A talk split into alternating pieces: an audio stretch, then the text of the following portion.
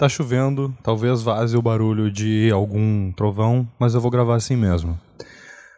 O recado desse episódio aqui é simples: é beba café frio. Basicamente, a, essa, a colheita do café que está sendo feita agora está sendo muito boa. O Brasil produziu muito, muito café, o mundo inteiro produziu muito, muito café.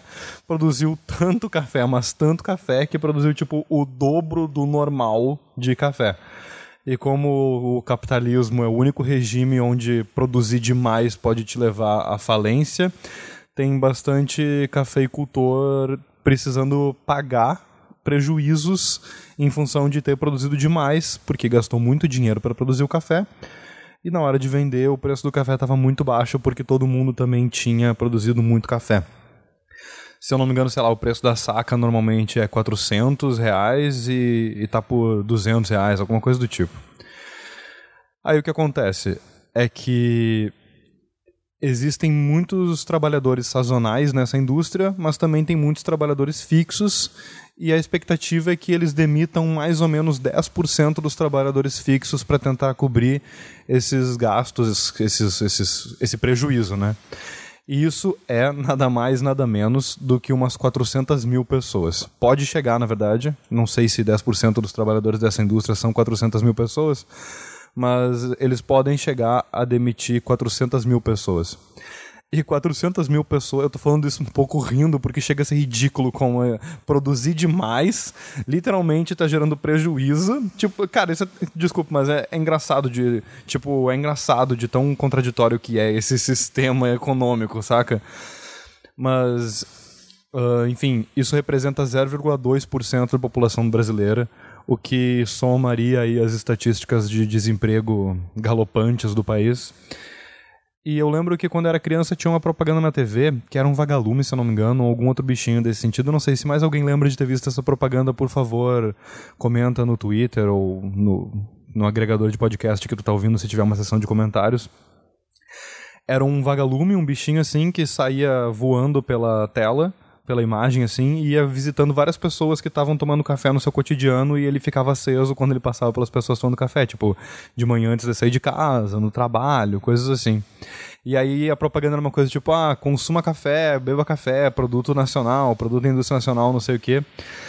E não sei quem é que financiava aquela propaganda, provavelmente uma associação de cafeicultores ou coisa do tipo. E era uma propaganda bem, era uma propaganda bem interessante. Eu achei curioso como, tipo, existia uma propaganda genérica, não de uma empresa, por um produto como um todo.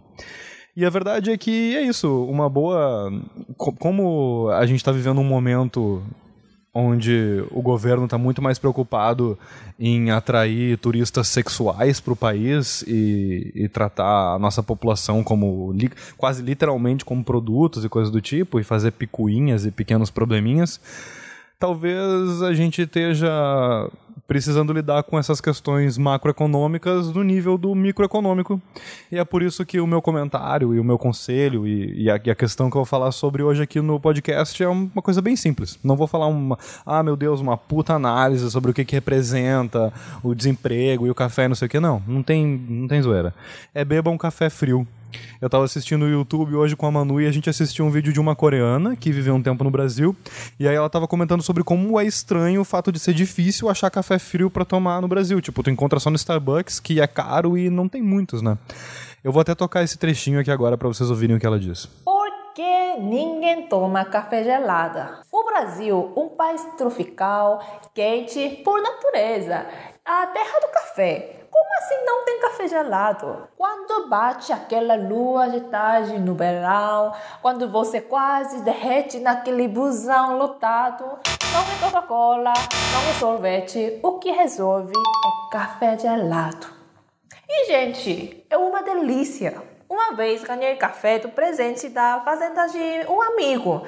Claro, fui tomar gelato, né? Depois agradecer. Nossa, que café delicioso! Fica ótimo com gelo, parece um chocolate. E meu amigo nunca podia imaginar isso.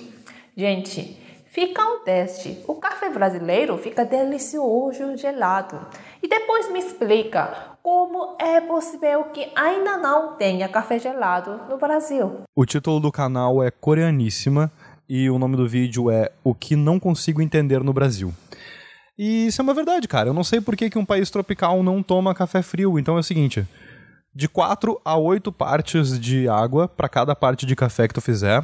Coloca tudo isso dentro de uma jarra, mexe para deixar o, o pó de café ficar bem molhado e tal. De 4 a 8 partes, dependendo de quão forte tu quer que fique, claro. Uh, e deixa isso dentro da geladeira de 12 a 24 horas mais ou menos e coa igual qualquer café normal. Num coador de pano ou num coador de papel. Às vezes fica muito forte, então talvez tu queira diluir em alguma outra coisa, dá para diluir tanto em água quanto em coisas tipo limão, uma limonada, água tônica, dá para fazer com leite também, pode botar com gelinho, tomado com um canudinho, então fica muito bom. E vai aí pro seu dia a dia aí nesse país tropical quentucho, comprar café por preço baixo e, e consumir bastante desse produto. Bom seria se a gente estatizasse todo esse setor, mas por enquanto, vamos beber café frio.